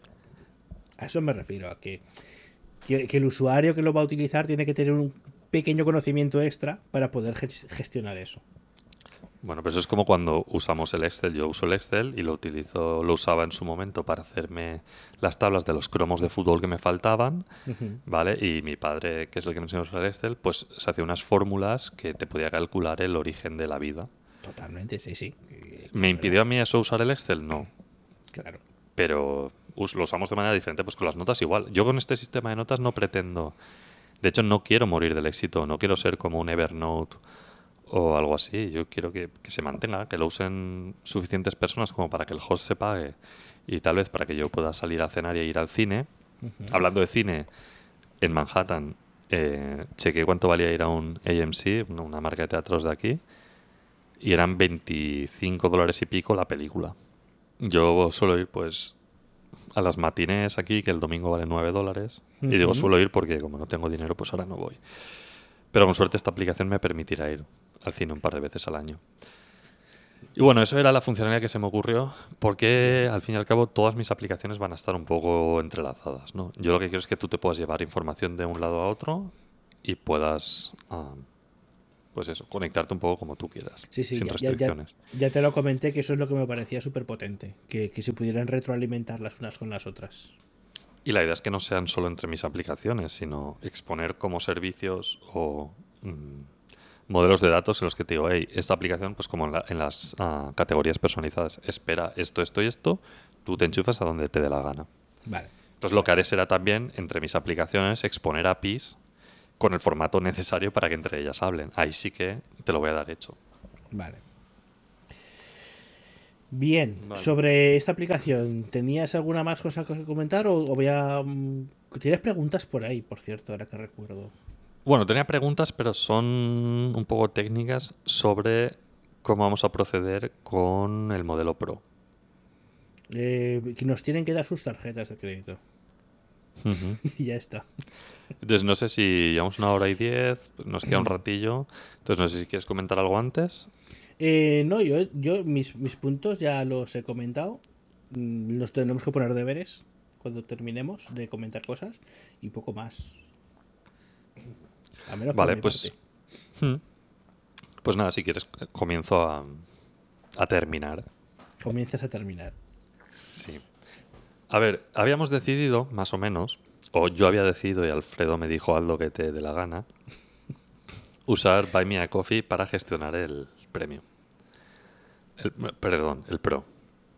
Aquí no somos premium, aquí somos working class, Exacto. el pro. Pero, Entonces, me he dado cuenta con el Buy Me a Coffee, a lo mejor es que se puede hacer, pero no sabía hacerlo. Puedes poner suscripción anual, que es lo que quedamos, pero te obliga a poner un precio mensual. Entonces dije, vale, pues ponemos 50 euros anuales y ponemos 10 dólares mensuales. ¿Quién es el tonto que va a pagar 10 euros al mes? Si pagando al año es menos de la mitad. obviamente. ¿Qué pasa? Que lo puse y cuando fui a la página pública, pues vi que lo que ves en primera instancia son las donaciones, pues lo que te pone de 1, 2, 3, 4, 5 cafés. Lo de la membresía es como un poco secundario. Y empecé, ya tenemos que ser super hackies, no me gusta. Total, que dije, pues como no tengo proyectos suficientes, Alfredo, ¿qué te parece si nos montamos nuestra... pro- No, no puede ser tan difícil, o sea, ya tenemos una web, no, no puede ser tan difícil meterle un Stripe delante, ¿no?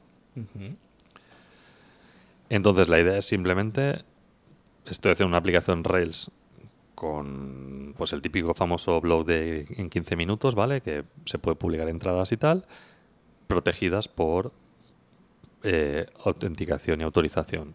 Nada parecido a lo que hace Alfredo. Simplemente va a ser, has pagado, puedes verlo, no has pagado, no puedes verlo, y un sistema de roles, porque no va a haber moderados ni nada. Alfredo y yo somos administradores que podemos pues echaros o publicar. Vale, entonces, el principal problema que me he encontrado es que en Stripe no... A ver cómo digo esto. No utiliza el email. Es... Joder. Varios customers pueden tener el mismo email. ¿Vale? Entonces, yo hice mis pruebas y dije, ah, mira, funciona todo.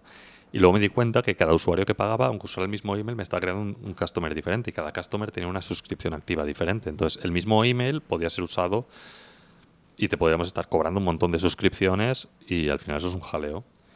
Entonces dije, vale, yo lo que no quiero es que el usuario se tenga que registrar en la web y una vez ya está registrado, ir a Stripe y pagar. Quiero que lo haga todo a la vez, porque quiero que sea sin fricción. ¿Qué he hecho? He puesto un formulario que simplemente te pide el email, tú le das a suscribirte y entonces ya te envía Stripe. Te redirigimos a la página de Stripe. Paso de tener un modal en nuestra página y tal. Es demasiado complicado. Y entonces ya cuando vas, lo que yo hago es, tú pones el email, si el email existe en nuestra base de datos, ¿vale? Pues eh, va a Stripe y le dice, dame el usuario, porque tenemos guardado el usuario, el ID que te da Stripe. Si no, lo que hago es, guardo este email en nuestra base de datos, por detrás conecto con la API de Stripe y le digo, hey, genérame un customer con este email, devuélveme el ID, el ID se lo asigno al usuario y luego te redirijo a Stripe apuntando directamente a ese customer. ¿vale? Entonces ahí ya me evito que se genere otro duplicado.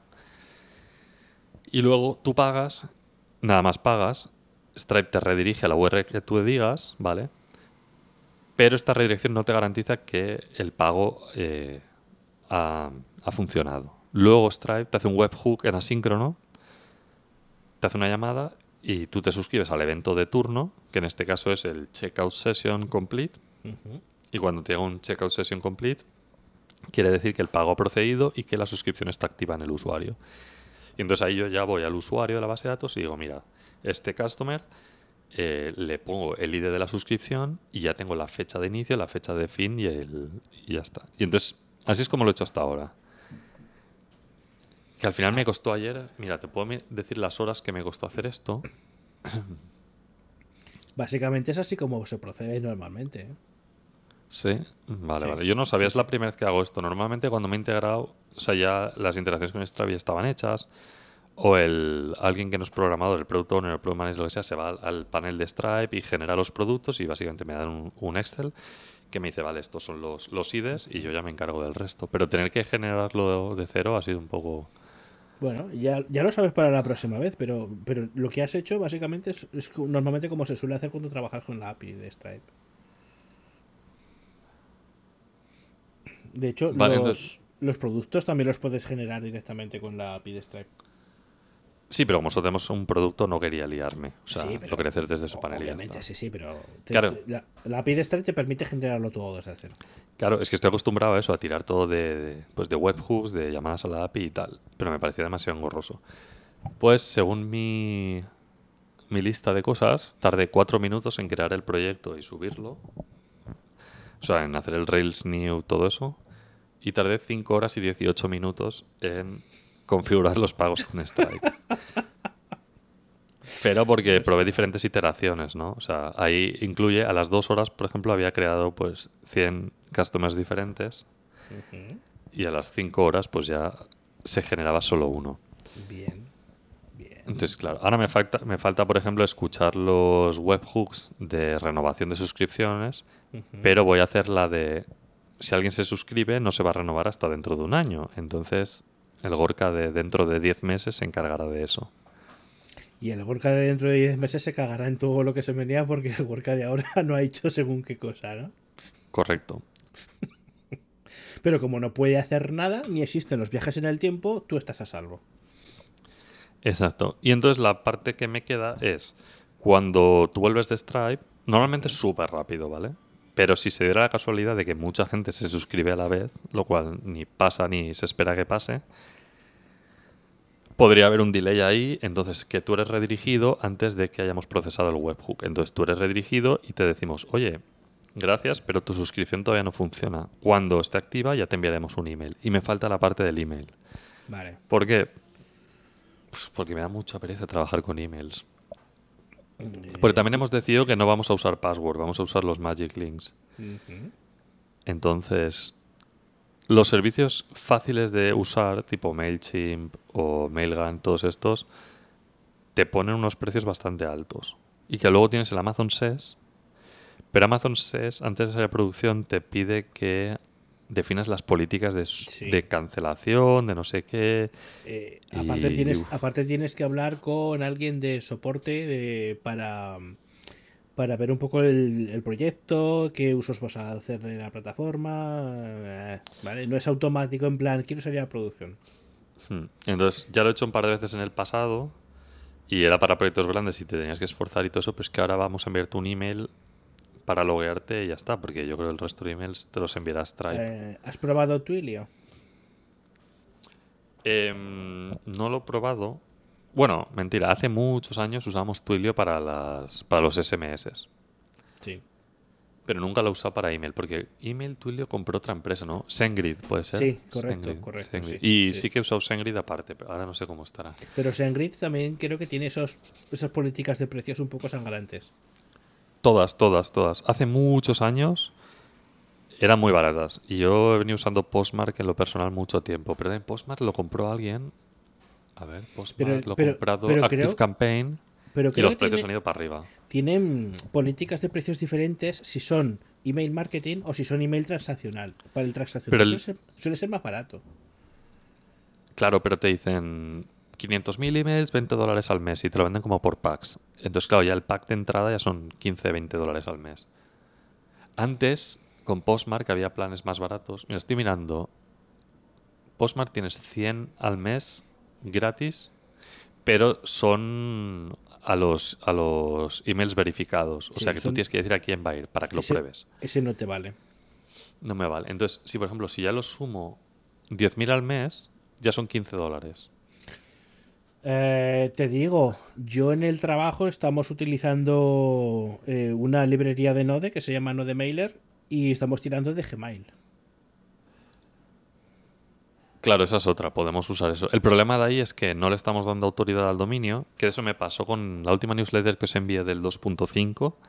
En vez de enviarla desde el dominio, la envié desde el Gmail. Y me da que, que acabó en la carpeta de spam de, Sí, de mucha a- gente. A mí me llegó a la carpeta de spam, sí. A mí también. Somos unos spam. Entonces, teniendo el dominio, yo creo que deberíamos tirar del dominio. ¿Y el dominio no tiene un, un paquete de estos para enviar correos o algo?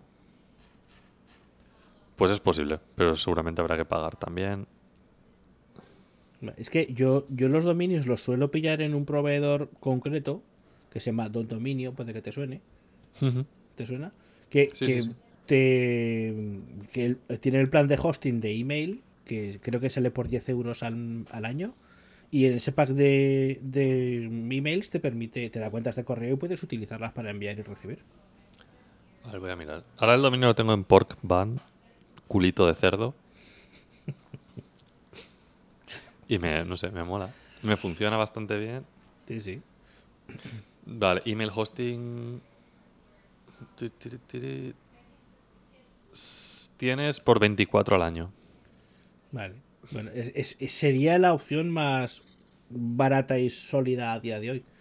¿Es eso o, o pegarte con algún proveedor de, de correos electrónicos? Sí. Claro, a mí me molaba el tema este de enchufarte directamente una API y que ellos se encargan porque ellos se encargan de lidiar con, con claro, todo. Claro. Nosotros nos arriesgamos a, pues, a ensuciar el dominio y todas estas cosas. Pero Sí, bueno, pero, ya veremos. eh, A ver, que esta gente igual te da algún tipo de API también, ¿eh? No lo sé, igual. O, o directamente te dan las credenciales del SMTP y tiramillas. Sí, yo creo que es así, yo creo que es así. Vale. Ojo, Me lo voy a, mira, me lo pongo como deberes. Eh, también, también tienes que tener en cuenta que depende del proveedor donde está colgado el- la web, tienen los puertos SMTP cerrados. Uf, es que ya nos estamos Sí. metiendo en terrenos que los do- no los domino en ámbito general, pero aprendo cuando me toca hacerlo. Vale, pues Y pues aunque lo he hecho un par de veces, pues Ya- es como ya lo borro de mi cabeza todo. ya te aviso que al- normalmente los VPS tienen los puertos estándar del, del SMTP capaos. Sí, pero a ver, en este caso es un, es un email, o sea, un servicio de, de email de ellos. Quiero decir que no es un VPS, es... Sí, pero que- lo que quiero decir es que la página donde está eh, alojado el, el servicio que corre, la, la instancia de la aplicación la tienes corriendo en algún sitio. Esa aplicación tiene que llamar al puerto 25 de algún sitio. Para que pueda hacer la llamada, el firewall de ese servidor tiene que permitir el paso por el puerto 25. Ah, vale. ¿Sabes? A eso Vale, me refiero.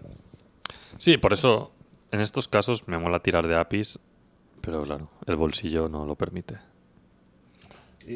Si vamos a tirar de APIs, lo más sencillo tendría que ser, en este caso, SES, que te permite mandar miles de mensajes por unos centimillos. Pero pasa que tienes que pasar por el aro de que te validen y te autoricen y todas estas cosas.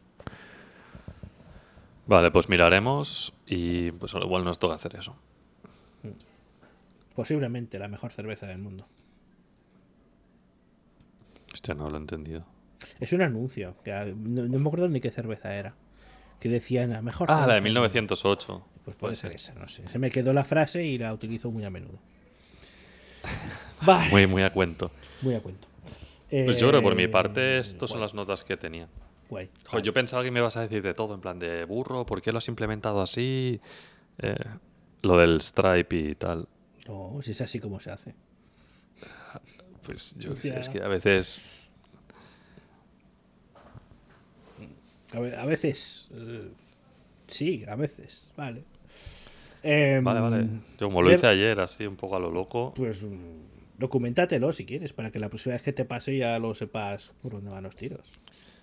Sí, sí, mi principal problema era que la documentación de Stripe es abundante y va saltando, va saltando de tema a tema. Entonces, claro, yo dije, mira, además de que por temas de marketing tienen un montón, a cada producto le llaman de una manera. Es que si el checkout, que si la suscripción, es que si el tal, que si el cual. Y al final lo que acabé haciendo es ir a la documentación de la API, porque empecé intentando ponerlo del botoncito mágico. Pero pones el botón mágico, pero tienes que poner el JavaScript. Entonces el JavaScript necesita unas claves de autenticación. Y digo, vale, se las tengo que pasar desde el backend al frontend de alguna manera. Porque no quiero copiar y pegar, porque tengo claves diferentes para desarrollo y para producción. Lo dije, vale. mm, no, no me gustaba como pues, lo envío a la página de, de Stripe. Pero para enviar a la página de Stripe, primero en mi backend, tengo que eh, pues coger el número de, o sea, el, el ID del customer, el ID del pricing que quiero añadirle. Luego me falta por mirar, que no tengo ni idea si se puede hacer o no, de que si el usuario ya tiene una, una suscripción, que no vuelva a tener la misma otra vez, por cualquier motivo. Que seguro que hay algún burro que paga dos veces. Eso lo puedes verificar por el correo electrónico. Claro, yo puedo mirar a nivel de nuestra aplicación que yo le digo, vale, si tú ya tienes una suscripción activa, no te envío a Stripe. Exactamente, eso es, eso es. Pero yo no sé si desde Stripe ellos podrían. Porque hay una cosa es en el panel del cliente o algo así, donde él puede gestionar la suscripción. Yo no sé si desde ahí pueden coger y decir, vuelva a pagar.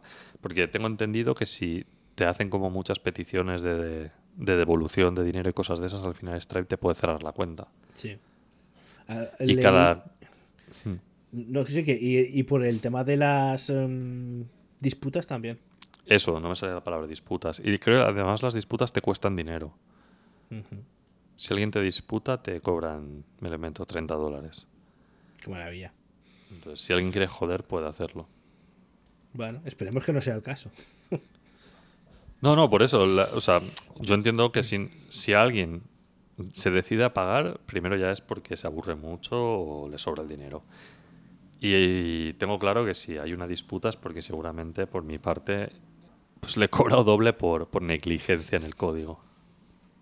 Siempre, pero me imagino que antes de abrir una disputa em, contactará en plan, ¿por qué me habéis hecho esto? O no sé qué.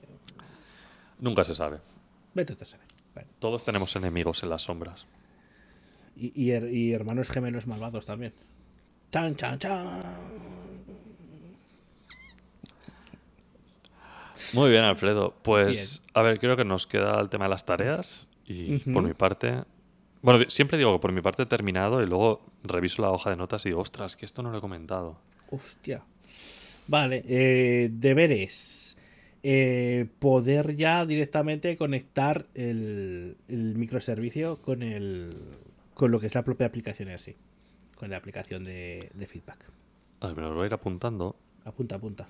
porque es más fácil tomar notas sobre la marcha que luego tener que escucharlo todo. Conectar microservicio con app de feedback. Con eso me, doy, me doy con un canto en los dientes. Eso es todo. Eso es todo porque que logre ese, eso quiere decir que he hecho otras muchas tareas por delante. Vale. Esa- Esas pequeñitas tareas de esto y esto y esto y ay, esto no funciona. porque Exacto. La típica frase de monto un circo y me crecen los enanos. Exactamente. Tengo la sensación de que hablamos mucho de enanos. Me da que en otro podcast Y- también hablamos de enanos. Y, y de circos. Sí. Bueno, como no, tengo, como no tenemos muchos oyentes, no creo que nos venga nadie a decir de, no les gusta que les llamen enanos. Bueno, nos referimos a los enanos de ficción. Exactamente. Ah, porque creo que hablamos del Señor de los Anillos y tal. Puede ser. Sí, y de Sam, cuando si doy un paso más será lo más lejos que estaba la comarca. Sí. Vale, pues esa es tu única tarea, que en realidad es una tarea de estas con sorpresas, ¿no? En plan, caja de Pandora. Vale, yo me pongo cómo enviar los emails. Me molaría encontrar un servicio que, que sea barato. Es que si fueran 5 dólares al mes, digo, va, los pago y los utilizo desde varias aplicaciones. Pero es que yo no necesito 10.000 emails al mes. Claro. Si hubiera un servicio que diga, mira, puedes enviar 1.000 emails al mes, yo bailo.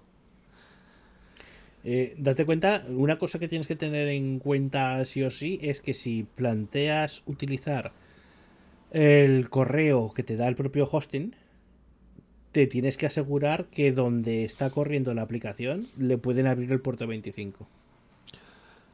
A ver, en teoría los VPS yo me estoy gestionando todo. y Yo mismo me pongo los firewalls y todas estas cosas. Sí, pero, pero una cosa es el firewall que tienes tú a nivel de máquina y después es Sí, otro sí, sí. firewall que tienen ellos a nivel de infraestructura. Entonces, si, si sabes o si estás seguro de que el puerto 25 está abierto o te lo pueden abrir si contactas con soporte, que eso pasa con un proveedor que se llama eh, Scaleway o Scaleway o algo por el estilo, que ese es uno de los que utilizaba yo hace tiempo, que puerto 25 cerrado por defecto y si les contactas te lo abren. Pues no sé, yo ahora lo tengo en Headner todo. Si está en Hetzner, no sabría decirte si lo tienen capado o no. No lo sé. Pues ya lo veremos. Vale, entonces tengo cómo enviar los emails, ¿vale? Las eh, categorías chachis de Brainbox. O sea, las categorías estas que, que he comentado con la API y tal. Sí, sí. Vale, a ver qué más me pongo, no sé. Mm, por supuesto, terminar la plataforma del Buy Me a Coffee eh, casera, ¿vale? Porque una vez tengamos esto, lo voy a utilizar para sacar los usuarios de aquí, los emails, y entonces en todas las aplicaciones hacer que si, que si eres un usuario premium en, en nuestro Buy Me a Coffee, tengas una cuenta en, en mis Ah, aplicaciones. Vale, sí, esa de que momento- comentaste, vale, sí, cierto. Claro, porque de momento tengo algunas aplicaciones por ahí que están publicadas y en realidad si tú te supieras el subdominio podrías entrar y registrarte porque estás sin capar ni nada. Hasta que termine esto. Por esto también me apetecía darle un poco de caña a esto. Vale. Y mm, a ver, y de la esta de RPG, pues capar el autocomplete. Ah, sí, que se te. Vale, lo he comentado que Que es de todos los usuarios. sí. Sí. Yo creo que con esas cosas estaría bien. Eh, también, bueno, tenemos, de todo lo hemos hablado, las notas de este podcast eran un poco más extensas, porque hemos tomado notas sobre la marcha. Sí. Aprendemos a base de hacer cosas. ¿no? Hmm, Al principio esto no se nos habría ocurrido de tomar las notas en tiempo real. Sí. Y bueno, estoy sorprendido de que hemos recibido feedback. También es verdad que somos un poco parásitos y no nos movemos, no tenemos canales oficiales de comunicación, ¿no? Creo que tú has abierto un canal de Telegram, pero es solo de Es- postear los exactamente. audios. Eso es porque, porque me pidieron en plan, queremos escucharlo en Telegram. Y digo, vale, pues eh, no me costó nada hacer el canal. Pero es eso. Simplemente para escupir información. Nadie puede darte retroalimentación más allá de algún de un like o algún dedito para arriba y cosas por el estilo. Entonces, claro, estamos recibiendo feedback pues por WhatsApp, por Telegram de otros grupos y cosas así. Entonces, claro, queremos abrir cuanto antes nuestra propia plataforma para poder estar ahí y no spamear al resto. Aunque nos han llamado la atención por hacer poco spam. Sí, es verdad. Es verdad. Es que en, es que en ese canal en concreto eh, les gusta el spam. El spam es algo oficial.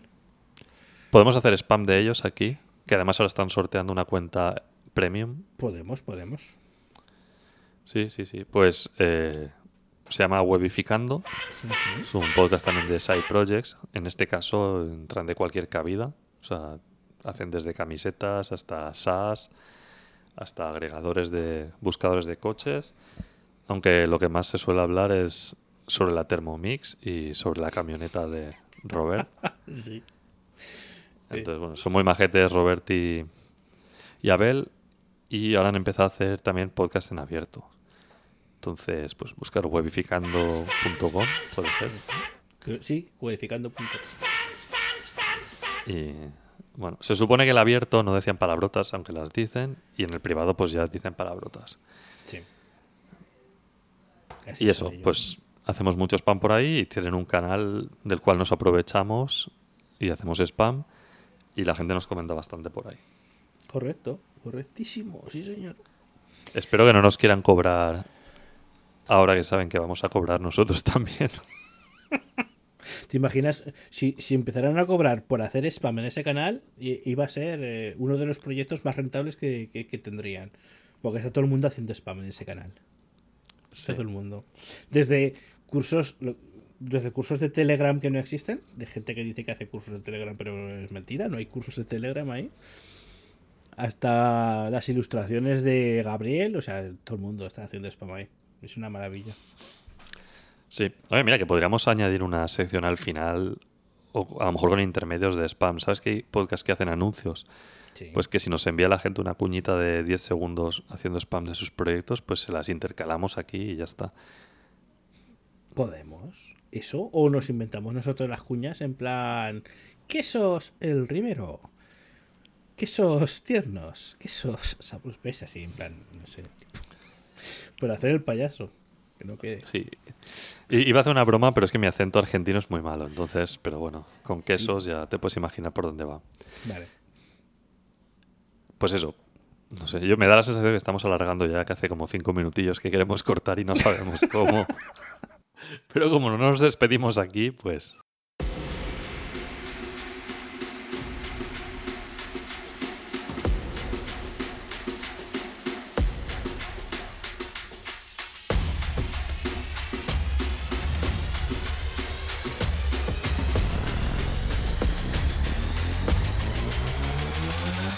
Desastre Podcast.